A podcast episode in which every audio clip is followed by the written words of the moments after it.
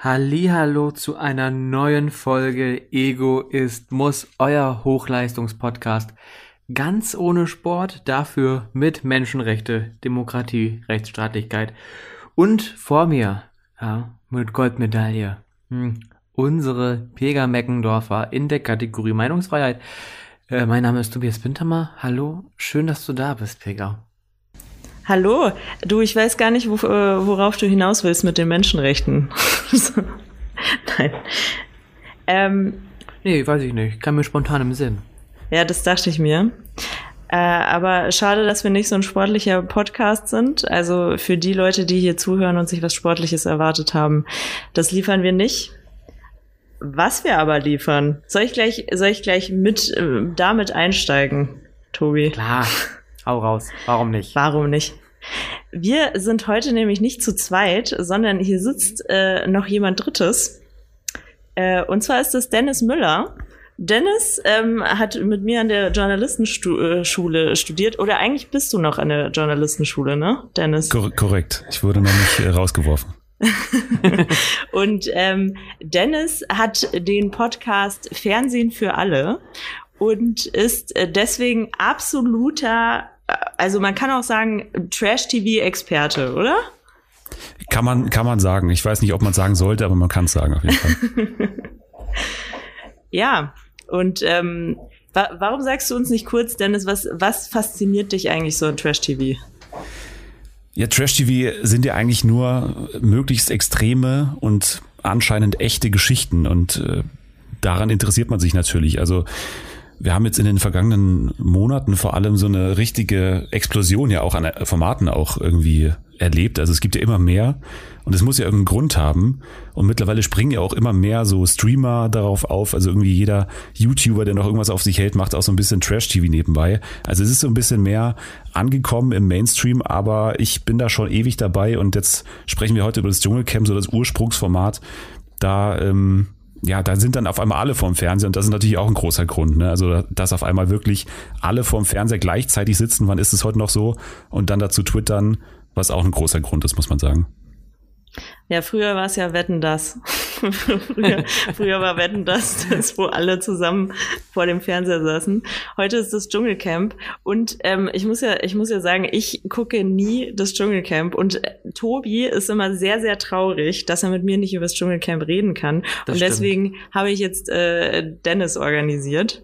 Ähm, Tobi, wie du, du freust dich wahrscheinlich sehr, oder? Ja, ich freue mich mega, äh, dass du heute hier bist, Dennis. Äh, das war ja für mich wirklich ein Leben, man kann sagen Lebenstraum oder zumindest ein Podcast-Traum, endlich mal über Trash-TV zu sprechen, beziehungsweise über den Dschungel zu sprechen, ähm, weil ich bin auch Fan der ersten Stunde, kann man sagen. Und ähm, ja, ich find's find's super spannend, äh, wie sich wie sich das ganze Thema Dschungel auch so entwickelt hat. Also mittlerweile ist es ja ein Kultfaktor geworden. Dieses Jahr nochmal besonders, auch wenn ich so mir die Zahlen anschaue bin ich auch begeistert, äh, wie viele Leute das dann doch schauen. Ähm, ich dieses Jahr, glaube ich, bei fast 30 Prozent. Ich erinnere mich an, an Folgen teilweise auch an 50 Prozent Marktanteil. Ähm, und auch wie sich so diese, also mittlerweile ist es ja auch ein bisschen normaler geworden. Äh, wenn ich überlege, ich, der Ge Ausschnitt geistert immer noch mal wieder rum, dieser Tagesschau-Ausschnitt von der ersten Staffel. Also muss man sich mal vorstellen, dass so ein Trash-Format in der Tagesschau, in den Tagesthemen äh, diskutiert wird ähm, wo sie dann ganz, äh, ja, Skandalfernsehen, Ekel-TV äh, betitelt haben. Also Wahnsinn. Anne Will, ne? Hat man, hat man gesehen in diesen ganzen Rückblicksshows jetzt, das war Anne Will damals, die quasi nochmal äh, ja, den, den Namen auch so ganz ungewohnt ausgesprochen hat. Ne? Also ich bin eins in der RTL-Show, ich bin ein Star, holt mich hier raus. So ganz, so ganz betroffen, als würde da irgendwie gerade irgendwie ja sonst was passieren. Aber es war halt wirklich ein Ausrufezeichen. Es war damals halt schon nach Big Brother natürlich, was das erste Format war in der Richtung, was dann richtig für Schlagzeilen gesorgt hat, weil man dachte, das darf man nicht.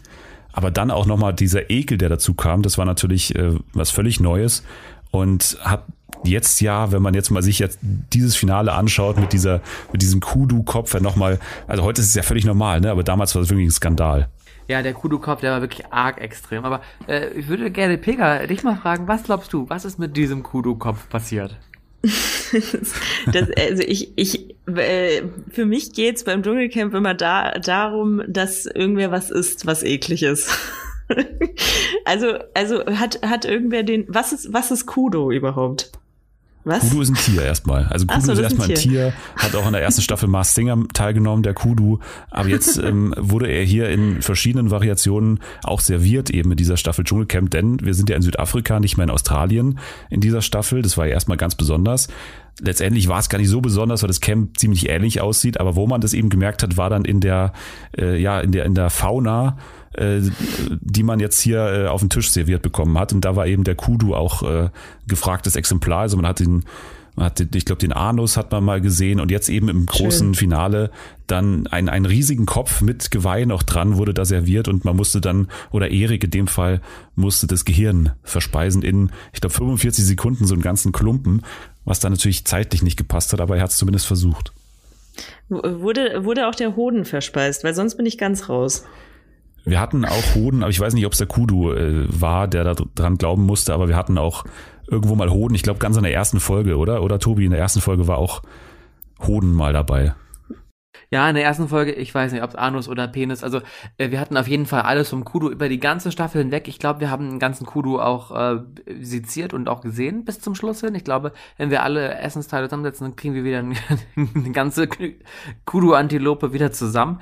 Also da wird alles verwendet vom Kudu, der kam nichts weg in dieser Staffel. Aber das, das trifft ja, äh, das, äh, das spricht ja eigentlich für das Format. Das heißt, äh, man lernt erstens was über Biologie und äh, es wird ganz schön nachhaltig, äh, nachhaltig auch die, äh, das konsumiert. Das ist gut, finde ich gut. Alles ja, wird, wird verbraucht. Jeder, jeder letzte, genau, jeder letzte Quadratzentimeter eines Tiers wird hier verbraucht. Deswegen, ja, also klar, es gab ja, das war auch mal so eine Phase, ne, wo dann auf einmal so TierschützerInnen aktiv wurden und, und gesagt haben, das geht nicht. Hier irgendwie wird auf Tieren rumgetrampelt und so, auf, auf Schlangen gestiegen und Ratten äh, müssen auch dran glauben und so. Klar, äh, wenn man es unter diesem Blickwinkel sieht, dann ist es natürlich kritisch, aber tatsächlich ist es ja so, es passiert in, also diese Tiere sterben sowieso und dann werden hier quasi irgendwelche Verbrauch, also irgendwelche ähm, Reste des Tiers dann letztendlich dann doch noch verwertet. Also jetzt, wenn es um die reinen Essprüfungen geht, in den anderen Prüfungen, wo es dann rein um irgendwie, ja, setzt dir mal diesen Helm auf, da sind Aale drin, ich weiß nicht, inwiefern man da weiß, wie sehr das die Tiere unter Stress versetzt oder sowas, aber grundsätzlich muss man ja schon sagen, da, da sind immer Leute auch dabei und, und, passen auf, dass da nichts passiert. Kann natürlich auch sein, dass man genau die Szenen dann eben rausschneidet, wo man eben nicht sieht, dass da irgendwie eine Ratte dann irgendwie da drauf getrampelt wird oder so, was man ja schon manchmal so vermutet irgendwie. Da ist teilweise stockfinster, ne? Und dann laufen irgendwelche Ratten am Boden rum, dass da niemand drauf tritt. Aber gut, wir sehen es zumindest nicht und deswegen können wir uns jetzt erstmal nicht äh, drüber echauffieren, finde ich zumindest. Ja, die Dschungelprüfung, das sind ja schon auch so ein ähm, elementarer Teil äh, der Sendung und ähm, ich finde es immer super spannend, wie dann doch äh, gewählt wird. Also meistens schießen sich die ja auch alle auf eine Person ein.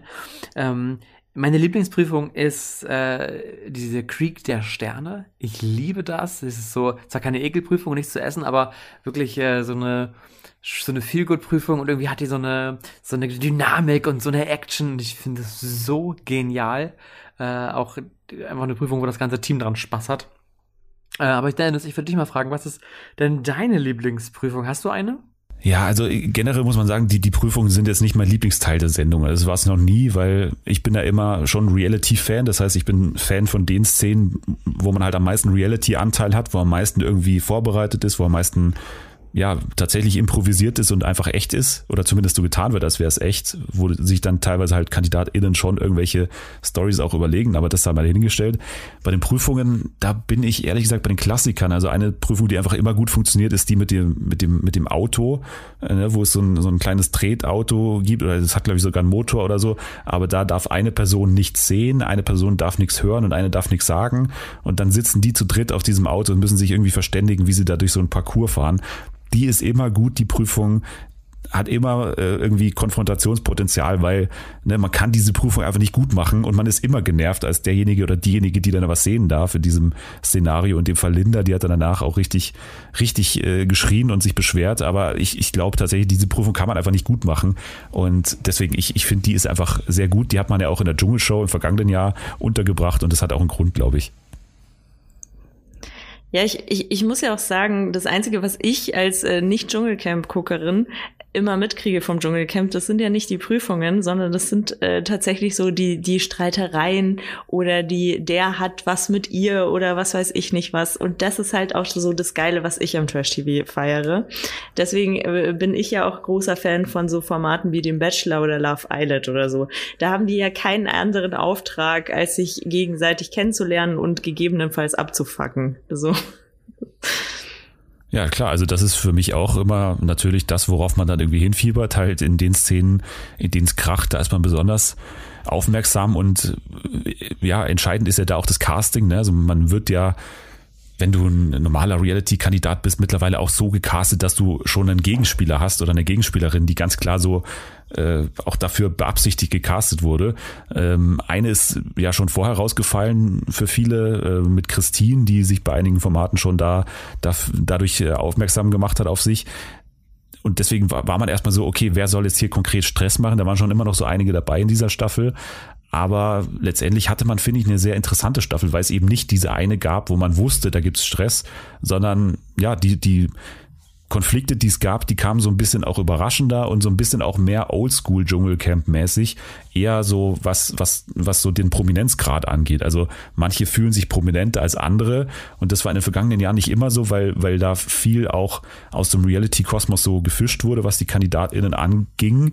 Und in diesem Jahr hat man wieder so klassische Oldschool-Promis wie Harald Glöckler oder wie Anushka Renzi dabei, die halt wirklich, und das ist halt wirklich so, ne, das sagen die auch, die glauben wirklich, sie sind noch so vom Promi-Level so eine Stufe oder mindestens eine Stufe über diesen ganzen Reality-Stars.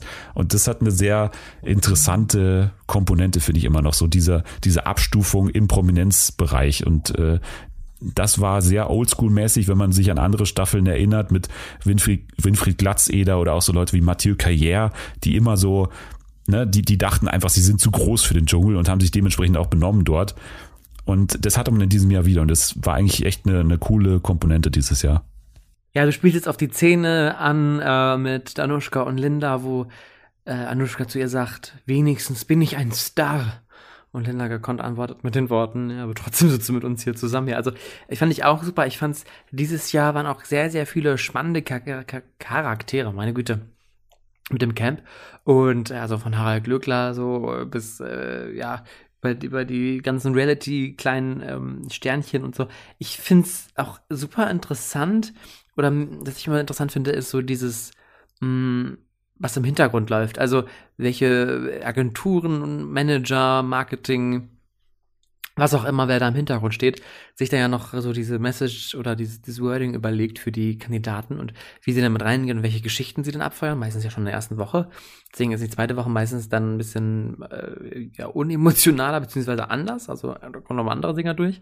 Ähm, aber manchmal auch, wie sie dann groß failen. Also äh, wir haben es jetzt ja gesehen, diesmal mit äh, Philipp und Tara, also vor allem mit Tara, die ja von Tag eins auf diese Liebesgeschichte, der Klassiker, ja, ähm, weil Liebe geht immer, äh, sich eingeschossen hat und versucht hat, irgendwie diese, diese, diese Liebesgeschichte zu inszenieren und Philipp, äh, Philipp einfach gar keinen Bock darauf hatte, auch ständig ja abgeblockt hat und sie zu ihr gesagt hat, äh, ich will jetzt nicht und sie da ein Drama daraus gemacht hat.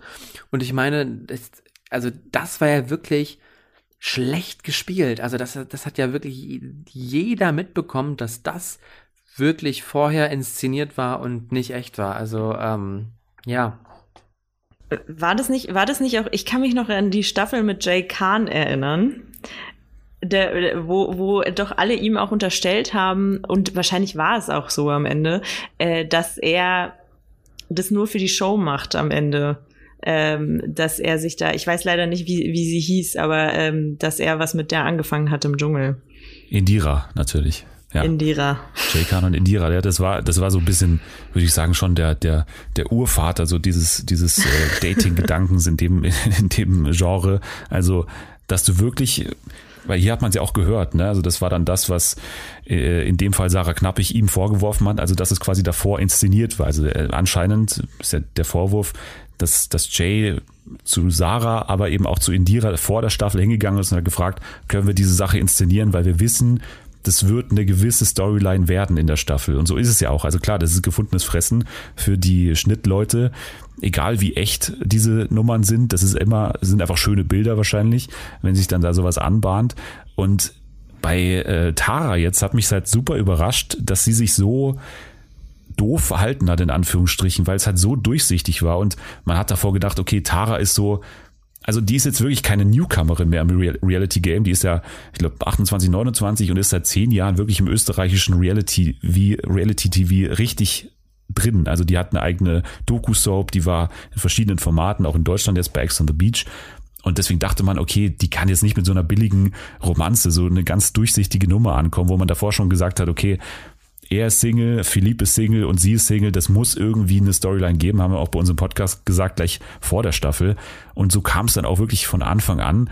Und deswegen war ich schon sehr überrascht, wie, ja, wie stumpf das irgendwie war so von ihr. Und sie hat meiner Meinung nach dann auch die gerechte Quittung bekommen, mit so einer, durchsicht, mit so einer durchsichtigen Story dann auch als erste auszuscheiden. Ja, und dann war sie raus und dann auch bei der Stunde danach, also nach dem Finale, als Philipp dann gewonnen hat, stand sie da auch wieder mit deren Begleitperson und klammerte sich so fest und äh, und es, also da muss man doch irgendwann mal checken, dass die Rolle, die man da versucht hat zu spielen, nicht funktioniert hat. Und selbst wenn sie es nicht merkt, muss es doch irgendjemand anders merken und ihr gesagt haben. Also fand ich nicht ganz verstanden. Wen ich auch nicht ganz verstanden habe, wen welche Rolle sie gespielt hat, das war Anushka. Also ich finde, sie war am Anfang äh, ja, mit ihren Starallüren, sage ich jetzt mal, irgendwie sehr präsent, aber irgendwie hatte sie dann doch keinen Bock und hat sich immer wieder sehr, sehr gewandelt im Dschungel. Und da weiß ich nicht, ob da eine, was da die Idee da war, ob es da eine Idee hinter gab. Aber da ist mir ihre Geschichte ist mir sich, also hat sich mir nicht erschlossen bis zum Ende hin. Ja, ich, ich muss sagen, genau das finde ich gut, weil das ist genau das, was ich sehen will. Also jemand, der wirklich sich mit allen Sachen sträubt, also wirklich, äh, man sieht ihr an, dass sie da nicht sein will und da nie hin wollte. Also es gab ja auch die Vorgeschichte, dass sie irgendwie 13, 14 Mal abgelehnt hat und jetzt eben aufgrund von Corona und äh, ne, mangelnden Einnahmen da halt jetzt teilgenommen hat und sich da schon irgendwie drauf einlassen wollte, aber hin und wieder einfach ihr das Ganze irgendwie zu viel war. Und genau das will ich ehrlicherweise sehen. Also nicht Leute, die zu 100 Prozent vorbereitet sind, was man ja gar nicht anders machen kann in der jetzigen Zeit. Also Harald Glückler beispielsweise, der war 100 Prozent vorbereitet, wusste genau, was an welchem Tag kommt und so. Das ist dann auch interessant auf, auf eine Art, aber bei ihr war es halt, finde ich, total echt und deswegen fand ich ihren Auftritt im, im Rückblick jetzt wirklich, also totaler Gewinn für die Staffel erstens und zweitens halt wirklich auch interessant zu sehen, so, sowas mal wieder zu sehen. Nach so vielen Jahren, wo man dachte, okay, dieses Format kann eigentlich jetzt niemanden mehr überraschen, aber sie ist dann doch noch überrascht. Aber wenn wir gerade so sind, Pega, ich weiß ja, ne, ein großer Traum von dir. Viel Spaß. Aber würdest du, äh, würdest du in den Dschungel gehen? Das, äh, also nach aktuellem Stand nicht. Das, äh, das Ding ist ja auch, du musst ja auch erstmal eine Karriere aufbauen, damit du die dann, damit die zu Ende gehen kann damit du dann in den Dschungel kannst. So, so läuft für mich der Weg. Also ja, aber sag das mal Manuel Flickinger. Also ich meine, das ist, nein, also es geht auch genau der andere Weg, ne? Also dass man wirklich anfängt im Dschungel und daraus dann was aufbaut. Man muss natürlich irgendwo mal teilgenommen haben oder irgendwie mal ein Ausrufezeichen gesetzt haben. Es geht dann auch als Boyfriend von einem GNTM-Girl, äh, geht auch, wie man an Honey gesehen hat vor ein paar Jahren. Das reicht schon, aber irgendwas musst du mal gemacht haben so. Und, und man muss nicht seine Karriere kaputt machen, finde ich, im Dschungel. Ja, das würde ich auch so sehen. Also ich erinnere mich beispielsweise an Desiree Nick, die ja immer noch davon schwärmt vom Dschungel, äh, weil das ihr durch, großer Durchbruch war. Also sie war ja scheinbar damals nur im Berliner Radios bekannt als Diva oder als Kabarettistin und erst durch, durchs Dschungelcamp zu so einer nationalen Berühmtheit geworden ist und jetzt da ist, wo sie heute steht. Also da gibt es natürlich auch äh, diese Geschichte andersrum. Das stimmt natürlich. Das, ich muss auch sagen, ich würde sie nicht mehr missen wollen. Obwohl jetzt hört man ja nicht mehr so viel von ihr. Aber ähm, das, ja, ich muss, ich muss mal gucken, wo ich mich vorher äh, anmelde oder mit wem ich äh, schlafe, einfach nur um berühmter zu werden, damit ich dann auch in den Dschungel kann. Aber äh, würdet ihr, würdet ihr in den Dschungel gehen eigentlich? Ja, also ich habe immer gesagt, ähm, ich würde sogar Geld zahlen dafür, dass ich es dürfte. Also das habe ich immer früher gesagt.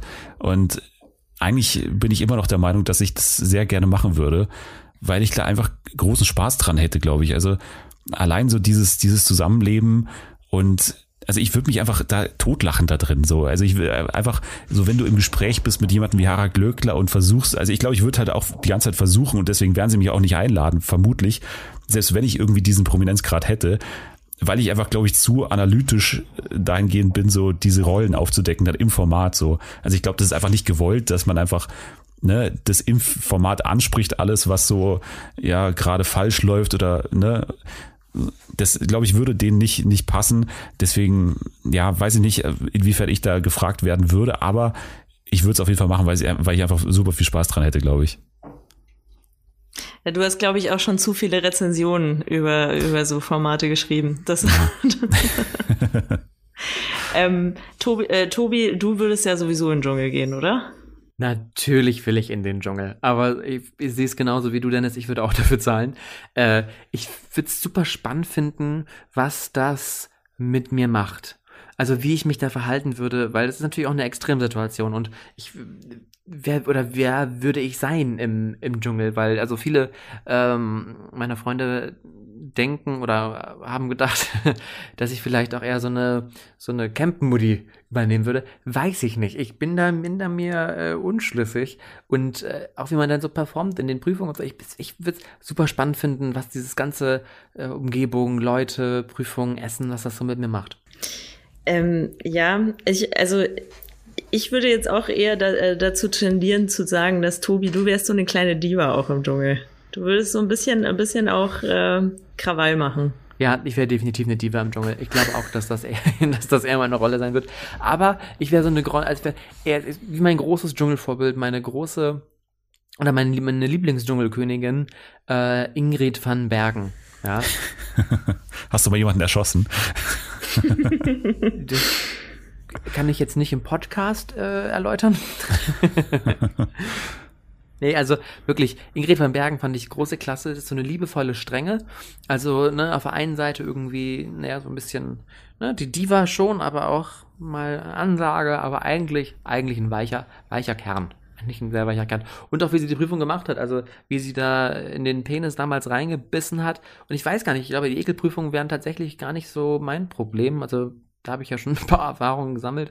Ähm, ich glaube eher, dass es wirklich so Wasserprüfungen, das finde ich ganz schlimm, aber ich, ich, ich wäre super interessant, wie das, wie das, wie das für mich wäre. Weil was Dennis nicht weiß, äh, Dennis weiß, was du nicht weißt, äh, Tobi hatte selber jahrelang so eine Dschungelprüfung. Also der, der hat so eine Party gemacht, wo genau sowas vorgekommen ah, ist. Dschungelparty. So eine Dschungelparty. Ja, genau, meine, meine Dschungel-Events. Also das war mal so, wir haben drei Wochenenden gemacht in der Dschungelzeit, zwei während die Sendung noch lief und dann eine halt nach dem Finale. Und in den ersten beiden wurden wirklich Sterne gesammelt mit Prüfung. Äh, es gab immer eine Ekelprüfung, eine Sportprüfung und eine Geschicklichkeitsprüfung äh, und wirklich sämtlicher äh, Couleur. Also in den Ekelprüfungen haben wir da ganz, ganz easy angefangen damals mit ja, Dingen, die wir so da haben. Und man teilweise muss man echt sagen, dass die, dass die Dinge, die am unekligsten klingen, sehr nachhaltig äh, hinhängen. Also eine Freundin von mir konnte wegen einer Brauerei, die ich da veranstaltet habe, sehr, sehr lange keinen Curry-Ketchup mehr essen. Und ich, wir hatten ähm, ein Getränk, es war Tomate, Gurke, Zwiebeln und ich habe es dann mit Ananassaft püriert und dann getrunken. Und ich kann seitdem tatsächlich keinen gemischten Salat mehr essen, wo Tomate, äh, ähm, Gurke und Zwiebel zusammen drin sind. Ich, mir kommt sofort hoch. Ich krieg sofort Flashbacks, beziehungsweise diesen, diesen Geschmack, diese ja, Kombination aus den dreien, kann ich nicht mehr. Also das ist wirklich, wirklich äh, krass. Und im Finale haben wir es natürlich gesteigert. Also bei, beim dritten Treffen, am dritten Wochenende gab es dann das große Finale. Wie im echten Dschungelcamp sind dann die drei Besten mit den meisten Sternen eingezogen und mussten dann nochmal jeweils äh, eine Finalprüfung absolvieren. Und da habe ich wirklich auch groß aufgefahren. Also da sind wir am Ende so weit gegangen, dass ich dann ähm, teilweise in den Hafen gefahren bin, um mir Fischaugen zu besorgen. Ich habe in dieser Zeit sehr viele Biologieprojekte betreut. Also man wurde ja auch immer gefragt, warum kauft man jetzt da ein Fischauge? Äh, aber im Ausreden war ich da äh, nicht verlegen. Also ja, war, war eine schöne Zeit. Also ich, deswegen glaube ich, die Ekelprüfungen würden mich, nicht, würden, äh, würden mich nicht so beeindrucken. Aber wie gesagt, ich bin eher gespannt, was das denn halt mit einem macht, wenn man da ist. Also ich glaube, das ist, glaube ich, eher das Problem bei mir und nicht diese Ekelprüfung, weil da, wie gesagt, bin ich erprobt. ja, also Also ich glaube, äh, so zum Thema, was das mit einem macht, äh, ich glaube, dass die, die größte Herausforderung bei so Formaten ja auch immer so ein bisschen diese Isolation ist. Die, Absolut, das machen ja. sie ja ganz absichtlich. So, du, du hast ja kein Handy. Das ist ja auch in anderen Formaten so. Das ist ja beim Bachelor oder so nichts, äh, nichts anderes. Äh, du sollst dich genau auf diese Task fokussieren und ähm, bist, bist so gesehen so ein bisschen alleine. Und ich glaube, das kann dich auf Dauer nur verrückt machen. Oder also äh, auf jeden Fall bringt es das Schlechteste in dir zum Vorschein. Ja, und ich habe ja auch in meinem Praktikum letztens mal mit einer Reality-Producerin gesprochen und weil es ja immer weiter Eskalationen gab und so, ich habe auch über das Sommerhaus gesprochen und sie meinte auch, dass jetzt gerade während Corona das ein Riesending war, auch, dass ja davor die Leute schon in Quarantäne mussten. Das heißt, mhm. die mussten wirklich in Einzelquarantäne oder da in Parkquarantäne im Sommerhaus und waren dann da schon am Anschlag psychisch so und sind dann aber erst eingezogen ins Haus. Das heißt, deswegen, unter anderem auch deswegen, ging es halt wirklich schon in diesen Formaten von Tag eins an unfassbar ab, weil halt die Leute schon durch diese Einzelquarantäne so ein bisschen so vorgeschädigt waren und schon so einen Hals hatten und dann wirklich auf die Leute losgegangen sind, sobald die ihnen davor vor die Flinte gesetzt wurden. Und das, unterschätzt man, glaube ich, so ein bisschen. Also das ist ja gerade in allen Formaten so. Also gehört standardmäßig dazu, dass man da in Einzelquarantäne muss, einfach aus, aus Sicherheitsgründen. Und das wird, glaube ich, massiv unterschätzt, dass das mhm. natürlich nochmal einen großen Einfluss jetzt gerade auf diese ganzen Reality-Formate hat. Ja, das, äh, also es wundert mich tatsächlich auch immer schon so bei, bei so Kleinigkeiten wie zum Beispiel beim Bachelor, wo ich mich frage, da kommt ein Mann rein so und, und die fangen an zu schreien, als hätten die, als hätten die noch nie einen Mann gesehen. Und dann, dann frage ich mich immer, wenn ich in diesem Format wäre, würde ich das auch machen, aber wahrscheinlich tust du es, weil, weil es sich in dem Moment wahrscheinlich so richtig anfühlt. ähm, ja, das finde ich immer sehr faszinierend. Ja, der Bachelor, der läuft ja auch wieder, ja. Ich habe noch keine Sekunde gesehen tatsächlich. Ich, ich kann nicht mitreden, weil ich muss immer, ich muss immer, also ich schaue gerade Are You the One, ich schaue Temptation Island VIP. Ich habe jetzt das äh, Dschungelcamp geschaut. Ich muss immer so ein bisschen haushalten und muss dann immer, wir machen jetzt erst ein paar Wochen, in zwei Wochen glaube ich die Folge zum Bachelor. Ich muss immer so ein bisschen aufsparen. Deswegen, ich kann noch nichts sagen. Ich habe nur die Szene angeteasert gesehen, dass er sich als Chauffeur verkleidet hat und das hat mir schon erstmal gereicht, aber ansonsten habe ich noch nicht viel gesehen. Das, äh, das war das war unfassbar witzig, ähm, als er sich als Chauffeur verkleidet hat. Das war ein guter Gag von RTL. Fand ich fand ich gut. Ich hätte es auch gut gefunden, wenn sie das bei äh, sie haben es nur bei den ersten zwei gemacht. Äh, ich hätte es gut gefunden, wenn sie es bei allen gemacht hätten, aber wahrscheinlich hätte das einfach zu lange gedauert. Es dauert jetzt schon zu lange alles beim Bachelor. das stimmt. Das stimmt. Nee, ähm, ich äh, finde ihn unfassbar unangenehm. also, das von seinen blondierten Haarspitzen bis hin zu, der hat ständig seinen Mund offen. Der kann den Mund, also. Ja, ja. Also nicht im Sinne von reden, sondern der, der, der steht einfach offen. Und ich, ich frage mich, warum. So, ja. Oh, der, der fühlt sich wirklich sexy. Also es ist mal so ein. Genau. Ah, ja, Dr. die Rose Christ. Oh, ich weiß auch nicht. Also es ist super. Äh, ja, der fühlt sich super, super hot. Wobei ich sagen muss, äh, in der ersten Folge, der hat wirklich eine Wandlung hingelegt. Also in der ersten Folge fand ich den super, in der zweiten Folge nicht mehr. Aber in der ersten Folge, ähm, da fand ich den wirklich grundsympathisch. Da habe ich wirklich gedacht, das ist jetzt der, der beste Bachelor seit Paul Janke. Äh, aber wenn du sagst, der beste Bachelor seit Paul Janke, sorry, ähm, mhm. also auf was äh, gibst du Acht sozusagen oder auf was, auf was legst du Wert? Weil ich würde schon sagen, jetzt mal, was die Staffel angeht, hatten wir im vergangenen Jahr die, die beste Bachelor-Staffel seit Ewigkeiten. Allein mhm. durch diese ganzen Twists und auch die Frauen. Nico hatte da schon auch seinen Anteil, war jetzt wahrscheinlich auch nicht, nicht nur der Grund, aber ich finde, die von der Staffel her war die letzte Staffel wirklich außerordentlich gut. Ja. Und was macht ihn dann so speziell jetzt dieses Jahr? Ja, also ich gehe da auf jeden Fall einmal natürlich nach Aussehen. Also der, der äh, ist natürlich schon noch ein Hottie, fand ich, finde ich schon, einerseits. Da fand ich viele Bachelor auch nicht so, nicht so cool. Und ich finde, der ist so, so bodenständig in der ersten Folge rübergekommen. Wie gesagt, das änderte sich ja dann noch in der zweiten Folge. Aber der war so gleich, na und ich, Fitness finde ich irgendwie doof und deswegen, er hat auch kein Sixpack und dann irgendwie, ja, war ja irgendwie auch nicht so nicht so abgehoben oder nicht so, mh, hm, weiß ich auch nicht, eher nahbarer vielleicht, auch als die, die, die Frauen dann auf ihn zugekommen sind und dann auch ist er zwischendurch reingegangen, hat sich Essen geholt, hat dann mit der, mit dem, ähm, ja, Kamerateam dahinter ein bisschen rumgeschakert. Und das wirkte alles so irgendwie grundsympathisch und irgendwie so nett und mal was anderes. Weil sonst hatten wir wirklich ja eher Bachelor, die auf jeden Fall alle fitnessgetrieben waren und ähm, irgendwie ja genau wussten, warum sie da sind. Und das wirkte eben irgendwie nicht so. Da wirkt es eher wieder authentischer vielleicht. Aber in der zweiten Folge, äh, wie gesagt, wurde es dann richtig schlimm. Also da hat er wirklich alles wieder mit dem Arsch eingerissen, kann man sagen. Äh, was er sich da aufgebaut hat bei mir in der ersten Folge.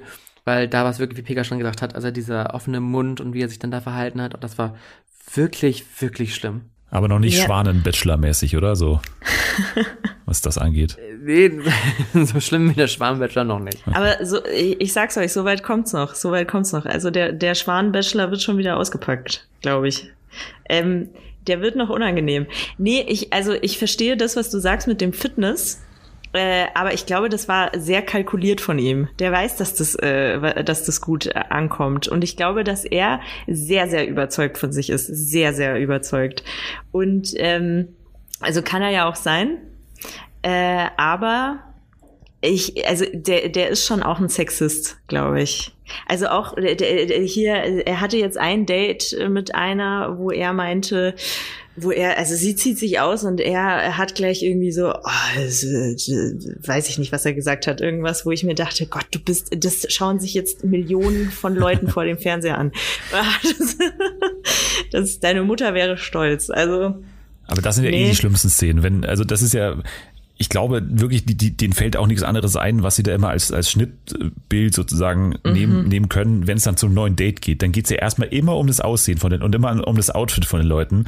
Und natürlich beim ersten Mal auch T-Shirt ausziehen ist auch immer ein großer Moment beim Bachelor. Oh ja. Wichtig. Boah, der sieht schon, das sieht schon stark. Ja, also da, da wird dann immer schon sehr, sehr damit gearbeitet, mit diesen optischen Eindrücken. Also ich, ich glaube, denen fällt einfach nichts anderes ein, was diese, diese Szenen angeht. Die, die müssen sein und ja, mir würde auch nichts Besseres einfallen, wie du von der, also wie, du, wie kommst du von der Bachelor Villa zum Date, so, da musst du wahrscheinlich erstmal so ankommen und okay, gefällt dir das Outfit oder nicht, so, ich glaube, also ich, ich hätte auch keine andere Idee. Ja, also äh, Dennis, wir wollen dich jetzt auch gar nicht äh, spoilern mit, mit unserer Meinung zum Bachelor. Nö, wenn, wenn du ihn noch gar nicht kennst. Das Bachelor, ich, Bachelor also, ist jetzt nicht mein, mein Highlight-Format, von daher, da bin ich immer so ein bisschen schmerzfrei mit Spoilern, ehrlich gesagt. Äh, ah ja, okay. Ja. Was ist denn so dein Highlight-Format? Ja, das ist äh, einfach. Also das ist das Sommerhaus der Stars äh, seit, seit Jahren jetzt schon. Also seit der Stinkejacke von René Weller hat's mich äh, erwischt quasi. Also das war einfach ein Highlight und sie haben es wirklich bisher in jeder Staffel geschafft, dass irgendwie solche Kleinigkeiten wochenlang solche Diskussionen und, und Konfrontationen auslösen. Und das ist einfach die ganz große Kunst meiner Meinung nach in diesem Genre, wenn du aus Kleinigkeiten dann letztendlich keine Kleinigkeit mehr machst, sondern große, groß angelegte Streits und, und das machen die einfach genial und ich bin jetzt sehr gespannt, jetzt fängt er quasi in zwei, drei Wochen, ich glaube am 22. bei RTL dieses ja fast schon Spin-off davon an, also prominent getrennt, wo dann quasi getrennte PartnerInnen nochmal als Team einziehen in das Haus. Das verspricht natürlich einiges bin aber noch so ein bisschen skeptisch, ob es dann tatsächlich an das rankommt, was das Sommerhaus ausmacht. Aber das ist ganz klar mein, mein Favorit seit, seit Jahren, obwohl natürlich das Dschungelcamp dann schon immer so ein bisschen der Klassiker ist, auf den sich alle einigen können, aber das Sommerhaus ist einfach, was, was Konfrontation angeht und, und auch Schnittarbeit, muss man sagen, also diese ganzen hand, handwerklichen Aspekte, die darf man in dem Genre auch nicht vergessen und diese sind beim Sommerhaus auch Weltklasse, muss man sagen. Also würdest du auch sagen, das ist so für, für Leute, die, äh, weil wir haben sicher auch Leute unter unseren HörerInnen, die kein Trash-TV gucken, auch wenn Tobi das immer nicht so wahrhaben will. Würdest du sagen, es ist, äh, das ist das Format, womit man einsteigen sollte? Ich weiß nicht, ob es so gutes Einsteigerformat ist. Also gerade so die letzten beiden Staffeln, die waren natürlich schon auch extrem. Also ne, diese mhm. ganze andere Mobbing-Geschichte in der vorletzten und jetzt diese Mike-Michelle-Sache in der letzten Staffel. Ich weiß nicht, ob das so einsteigerfreundlich ist. ähm, ich ich glaube, das Dschungelcamp ist, ist immer noch so das, worauf sich, wie, wie gesagt, alle einigen können. Und das mhm. ist, glaube ich, ein gutes Einsteigerformat da ist halt das Problem, dass es täglich läuft. Ich glaube, das ist für viele auch so immer so ein Rausschmeißer. Ich glaube nicht, dass viele noch dieses tägliche so gerne haben. Sommerhaus läuft wöchentlich so, das kann man noch machen oder jetzt so zweimal die Woche hatte man es auch mal. Aber auch so Sachen wie Love Island, die sind alle zu lang. Bachelor ist, finde ich, zu lahmarschig und nicht genug Trash, so wirklich. Mhm. Also das ist ja so ein Hochglanzformat mehr oder weniger. Ich weiß nicht, ich, Promi Big Brother ist einfach von der, von der Produktion her nicht gut. Also auf, auf gar keinen Fall auf einem Niveau mit den anderen Formaten. Ich glaube, dass das Sommerhaus schon irgendwie, wenn man so natürlich auch die aktuelle Diskussion so ein bisschen verfolgen will und das ist schon so ein bisschen Talk of the Town immer, wenn man mitreden will, dann schaut man auch das Sommerhaus. Ich glaube, mhm. dahingehend schon, aber es kann einen, glaube ich, auch ziemlich überfordern, so was, was das, was die Bereitschaft angeht, da irgendwie ja bis zum bitteren Ende diese Konfrontation auszuhalten. Also ich kann sagen, ich habe es versucht äh, bei Freunden und Freundinnen, die noch ja noch nicht so die Berührungspunkte mit Trash TV oder Reality hatten, ähm, habe ich es probiert mit Promis unter Palmen damals.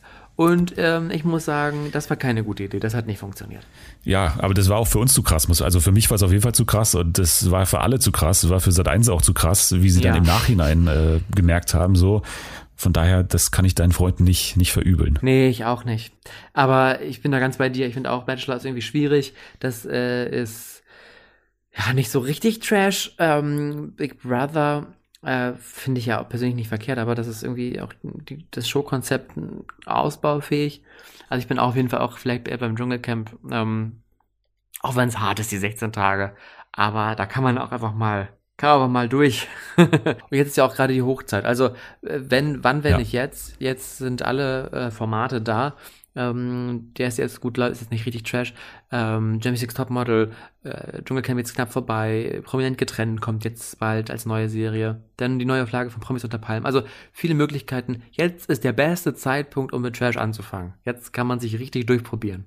Was, aber was mich noch interessieren würde, weil ich, also bevor wir hier jetzt aussteigen, weil das war ja jetzt schon sehr viel Trash-TV, ähm, würde mich noch interessieren, was war denn euer Highlight aus dieser äh, Dschungelcamp-Staffel? Gute Frage. Also ich habe eins, ich kann anfangen, weil es ist ja nicht mehr so häufig, dass es vorkommt, dass wir irgendwas noch nicht gesehen haben im Dschungelcamp. Und mhm. das kam meiner Meinung nach dieses Jahr so vor, und zwar diese ganze Erik-Sache. Also das war, glaube ich, die Montagsfolge in der zweiten äh, Woche es gab diesen Kandidaten Erik Stehfest, der war in der ersten Woche super unauffällig.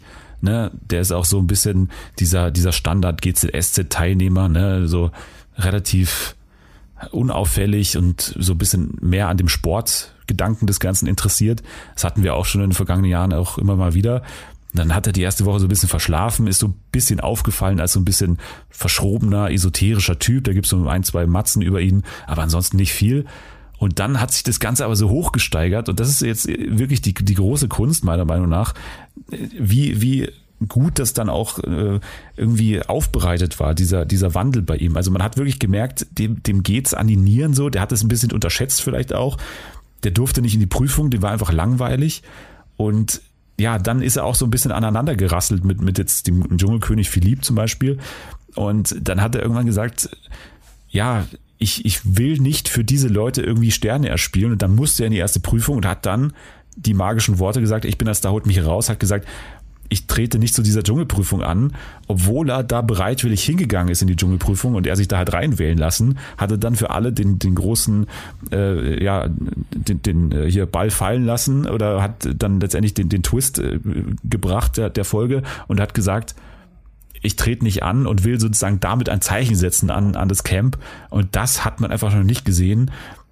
Vor allem auch, was dann danach natürlich resultiert ist, so keiner hat verstanden. Also Sonja und Daniel haben sich angeschaut, wie sonst was, so die konnten es auch nicht verstehen. Und das war einfach geil, weil man hat es noch nicht gesehen und es war eine total interessante Note, weil man es von ihm auch gar nicht erwartet hatte nach der ersten Woche so, weil er so unauffällig war. Und es wurde einfach gut auch eingeleitet, das Ganze. Und es hat mir sehr gut gefallen. Also Erik hat mir auch sehr gut gefallen. Ich fand's auf jeden Fall auch ein Highlight, würde ich auch sagen, all der Staffel. Um jetzt nochmal ein anderes Highlight zu nennen. Ähm, also natürlich dieses ganze Zusammenspiel im Camp, klar, auch, auch Highlight diese Staffel gewesen, aber um es nochmal ein Highlight zu nennen, das auch medial durch die Presse ging, das war natürlich der große Streit ähm, zwischen Linda und Janina, der auch ja, in der Presse war, durch den Rassismusskandal im Camp. Also, dass da, äh, und das muss ich sagen, ist vielleicht auch eher ein Highlight für den Sender, weil ich fand, ähm, dass da sehr gut durchgegriffen worden ist. Also es war ja sofort, äh, in der Sendung wurde es thematisiert, da passiert jetzt gleich was, wir zeigen es, aber es wird auch Konsequenzen dafür geben und dann wurde Janina ja auch ähm, direkt aus dem Camp, ja, rausgeführt und, und rausgenommen. Und da finde ich, hat der Sender Größe bewiesen und schnell agiert und anders als beispielsweise bei Promis unter Palm, die ja teilweise die Dinge einfach auch nur laufen lassen haben und sämtliche Grenzen einfach ja, ignoriert haben, beziehungsweise die Sorgfaltspflicht auch einfach ignoriert haben, ähm, muss ich sagen, hat da RTL wirklich gut performt und das gut aufgegriffen, wie auch danach auch in anderen Formaten, also ja nicht nur in der Show, auch in der Stunde danach und in, in, in Spiegel, nee, was war das, Stern TV, also es wurde nochmal aufgegriffen, das Thema, und nicht einfach so wie bei, ja, Promis unter Palm, ja, in den Raum geschickt und dann, ja, passiert doch nichts mehr hier in ja, aber man muss schon, ich würde es nicht so an den Sendern so krass machen, weil auch RTL hat in der Vergangenheit solche Sachen gehabt und das ist, glaube ich, ein genereller Lerneffekt im ganzen Genre. Also das hat man jetzt wirklich über die letzten zwei, über die letzten zwei Jahre gut nachvollziehen können, wie das ganze Genre irgendwie gelernt hat, bis zu welchem Punkt man noch mitgeht als Zuschauer in oder wann man dann sagt, okay, das ist jetzt zu viel. Und ne, man hatte solche Szenen wie bei auch Princess Charming hatte jetzt in der ersten Staffel, gleich in der ersten Folge so eine angedeutete Schlägerei, wo man dann auf einmal ein Bild eingeblendet hat und gesagt hat, okay, diese Szene zeigen wir nicht. Und das gehört nicht zu unserem Format. Das ist eine Möglichkeit. Die andere ist dann Promi, äh, Promis unter Palmen, die sagen, wir zeigen alles und ordnen eigentlich nichts so richtig ein, weil es Reality ist. Das ist die andere, das andere Extrem. Und jetzt hat man eigentlich so einen Mittelweg gefunden, nachdem auch das Sommerhaus ja immer wieder in der Kritik stand, dass man da zu viel laufen lässt.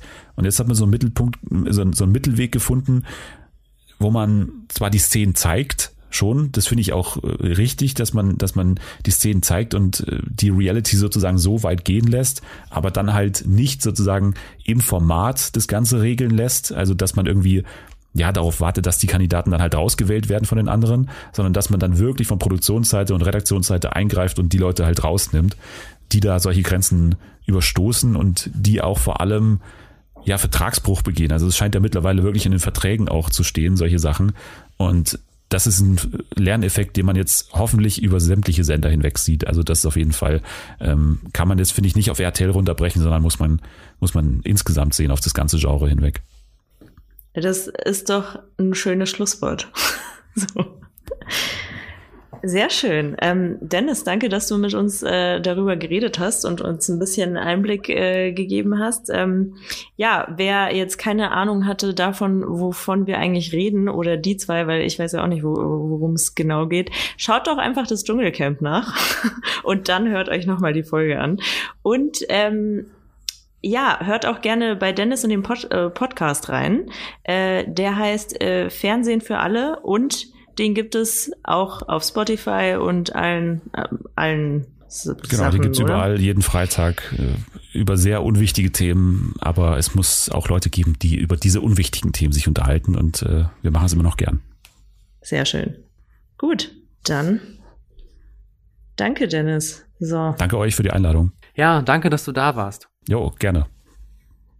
Ja, Pega, ich danke auch vor allem dir, dass du mir diesen Lebenstraum erfüllt hast, endlich mal über Trash zu sprechen. Das war schön.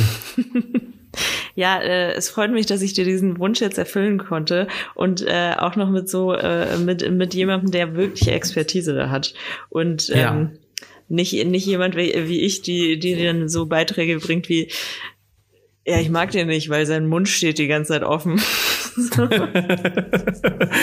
ich finde es aber auch wirklich spannend, weil ich bin ja auch eher so der, eher so auf seiner Seite, der sagt, ja, ich gucke, ich also Unterhaltungsbecken und für ihn, ich merke ich, ihm ist es wirklich eine richtige Passion. Da wird jede, wirklich jede Sekunde auch äh, durch ähm, durchanalysiert und, und geschaut, was, was, ja. wo sind die Handlungsstränge? Finde ich gut. Apropos Geschenke, ich möchte dir natürlich auch ein Geschenk machen. Ich habe es hier schon neben mir liegen. Ich muss es nur noch versenden. Äh, und ich, wir haben, du hast es mir schon in der letzten Podcast-Folge mich dafür gerügt. Jetzt habe ich hier was Schönes für dich. Guck mal. Citrus Blossom Bade, äh, oh. Badeei. Ja, habe ich dir hier reingepackt. Ich habe dir hier passend zum Dschungel eine richtig schöne Ananas. Schön. Riecht auch Sehr gut. Hoffe ich, dass es dir, dass es dir mundet. Dann ist es immer noch die kalte Jahreszeit, Pika. Ich möchte nicht, dass du krank wirst. Äh, Erkältungsbadesalz mit Eukalyptus. Ja. Und ähm, was ich sehr empfehlen kann, weil es riecht fantastisch. Und äh, ich habe leider noch nicht drin baden können, aber du musst es mir dann berichten. Passt auch zum, zu unserer Dschungelfolge heute. Äh, Amazonas. Pflegebad mit exotischem Duft. Schön. Ich werde, we weißt So, du, was ich machen macht- werde? Ich werde, äh, wenn die hier ankommen, dann werde ich mir ein Bad einlassen und dann werde ich vielleicht eine Folge Dschungelcamp einfach nachgucken. Das Ja. werde ich machen. Während ich in der Badewanne äh, bin, äh, mit, mit dem Amazonas Badesalz. Sehr gut. Ja. Sehr, sehr gut. ja. Weißt du, was, findet bald seinen wa- Weg nach München. wa- Was ja? mir gerade auffällt, ähm, was, was mir oder was mir gerade einfällt, was mir vorhin aufgefallen ist, als Dennis dann über das ähm, Sommerhaus der Stars geredet hat, da, was, da fand ich es richtig schade, dass wir im Podcast sind, weil seine Augen haben richtig angefangen zu glitzern, als er erzählt hat. Ja. ja, das stimmt. Ich muss gestehen, Sommerhaus der Stars ist tatsächlich eines der wenigen Formate, an die ich noch nicht rangekommen bin. Deswegen konnte ich da auch nicht so viel Input geben, weil das habe ich tatsächlich noch nie gesehen. Nicht? Ich habe es äh, Ja. schon mal gesehen. Äh, ja, das war das mit dem Wendler. Das habe ich geguckt. Ultra funny. Ultra. Ja, also nach seiner Empfehlung heute werde ich da auf jeden Fall auch noch mal Ja. äh, mich reinfuchsen. Also besonders die Staffel, wo der Wendler und äh, Laura da, äh, da waren, das war eine gute Staffel. Okay. Ja. Apropos ähm, eine gute Staffel. In unserer zweiten Staffel von Gott oder Rap, Oh. die gefällt mir auch sehr gut, weil sie ist momentan noch 2 zu 0 für mich. Ja, Ja? ja, ist mir klar, dass dir das gefällt. Das gefällt mir gut. Ich habe wieder ein schönes Zitat aus ähm, einem sch heiligen Schriftwerk oder aus einem Raptext für dich. Und das Was ist ja auch heiliges folgt. Schriftwerk sein kann, ne? Wieso? Das kann, ist ja richtig. Die Schlechten beneiden die Besten. Besessen von Neid und Hass, besessen von Streit und Macht. Ah, fuck. Kannst du es nochmal wiederholen? Die Schlechten beneiden die Besten. Besessen von Neid und Hass, besessen von Streit und Macht. Das kann halt beides sein, ne? Das ist echt krass. Das ist. Das du, das Schöne ist, also ich, ich, ich hatte jetzt ja wirklich eine, mir wirklich viele, ähm, also es ist jetzt ja nicht mehr nur Bibel oder Rap, sondern du musst jetzt ja auch mittlerweile Tora, Koran und sämtliche genau. religiöse Schriften mitbedenken. Und das äh, eröffnet mir so viele neue Möglichkeiten. Das ist richtig schön. Aber äh, ich bin gespannt, was du sagst. Das, das kann aber auch so eine Contra K-Line sein, ne? Also es kann schon auch Rap sein. Ja. Ähm, würde aber natürlich auch zu einer heiligen Schrift sehr gut passen. Ich sage trotzdem, es ist Rap. Rap. Soll ich das für dich einloggen? Letzte Chance. Ja, kann, kann ich es nochmal hören kurz? Die Schlechten beneiden die Besten. Besessen von Neid und Hass, besessen von Streit und Macht. Ja, ich sag, das, das ist Rap. Sag ich. Okay. Ich logge das für dich ein. Es gibt keinen Weg mehr zurück. Es könnte jetzt 3-0 stehen. Oder du ziehst dran mit 2 zu 1. Und dieser Vers kommt aus dem Song Scheiß auf eure Party von UFO 361. Gott sei Dank. Gott sei, Gott sei Dank. Aber Das es ist ein war, Punktpeger. Aber es war schwierig. Es war, es war wirklich in mir hat's richtig gelodert. Ich, ich Ja. wusste es nicht, ja. Ach schön. Pega, es macht mir immer Spaß. Mir auch. Heute ganz besonders. Und ähm, ich würde sagen, machen wir doch End Schluss. Jetzt kommt nämlich auch bald Dschungelcamp. Muss ich mich darauf vorbereiten. Heute ist das große Wiedersehen. Also Oh. wir nehmen übrigens am Sonntag auf, um es mal, mal zu sagen. Okay. Ja. Ah ja, stimmt. Startet es nicht früher heute? Um 20.15 Uhr. Genau. Und ich habe noch nichts gegessen. Äh, und ich werde gleich noch äh, auf den gelben oder blauen Seiten ähm, was bestellen. Schön, schön. Macht es. äh, gönn dir richtig und ähm, dann viel Spaß beim Dschungelcamp gucken. Danke. Und ähm, ich, ich, das ist mir jetzt furchtbar unangenehm, aber ich wollte nicht fragen, während Dennis noch da war. Ähm, ich habe jetzt nicht mitgekriegt, wer hat denn gewonnen? Spoiler-Alarm, Spoiler-Alarm. ähm, Filip Pavlovic. Okay, Ich, ich kenne den Mann nicht. Ra- Rate doch mal, wofür er berühmt ist. Das finde ich noch mal ganz schön. Was denkst du, wofür oder bekannt? Philipp Pavlovic. Ja. Also vielleicht, um dich, um dich auf, um dich, äh, um dich ein bisschen äh, zu unterstützen. Mh, diese eine, andere Mitcamperin wollte mit ihm eine Liebesgeschichte machen. Er ist schwul. Auf der einen Seite. Auf der anderen Ach so. Seite hat er erzählt, dass er äh, auch schon mit Olaf Scholz in der Shisha-Bar saß. er saß mit. Olaf Scholz in der Shisha-Bar. So seine Aussage. Aber er war nicht mit Olaf Scholz in der Shisha-Bar, sondern Shi äh, Olaf Scholz. Aber ich kann mir Olaf Scholz nicht in der Shisha-Bar vorstellen. Wirklich nicht. so, so Olaf Scholz bestellt so, ja, ähm, ich hätte gerne Apfelminze.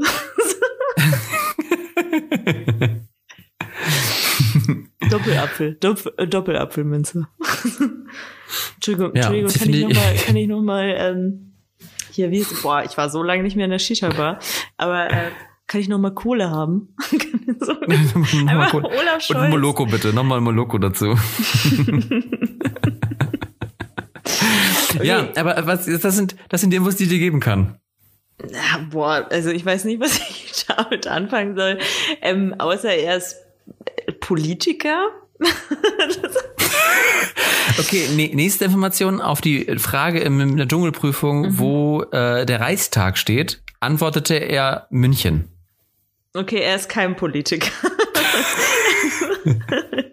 ähm, er. Boah. Ja, man kennt ihn wahrscheinlich aus irgendeinem Format. Also vielleicht. Ähm, was gibt's denn Ja. so? Wofür kann man denn, wofür kann man denn berühmt sein? Ja, also ich, ich bin ja immer skeptisch da oder, oder, oder vorsichtig bei solchen Leuten berühmt zu sagen. Sagen wir bekannt. Gut, okay. ähm, der, vielleicht war der bei irgendeiner Dating-Show. Ja. Ja?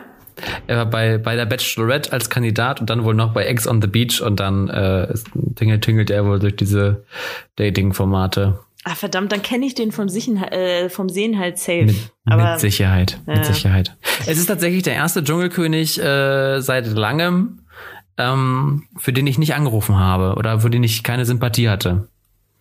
oh, das, das tut mir leid. Ja, war tragisch. Klingt Aber so tragisch. ist es. Ja. Gut, okay. Okay. Dann. Ähm, heute habe ich wieder ein Zitat dabei. Oh, schön. Ja, und es passt auch zu unserer Trash-Folge. Ich habe überlegt, ob irgendwie was gesellschaftskritisches, was noch dazu passt. Mhm, Ich habe mir leider aber nicht aufgeschrieben, von wem. Das macht nichts. Okay. Wir Weil machen, es war, es war klar, wir machen hiermit klar, das ist nicht unser Zitat. nicht unser Zitat. Es war, glaube ich, von einem deutschen Wissenschaftler irgendwie, aber kannte ich nicht den Namen. Naja. Entscheidender Energieunterschied. Die Barbarei will siegen, die Zivilisation möchte nicht verlieren. So. So. Und damit, äh, tschüss, Pega. Bis bald. Tschüss.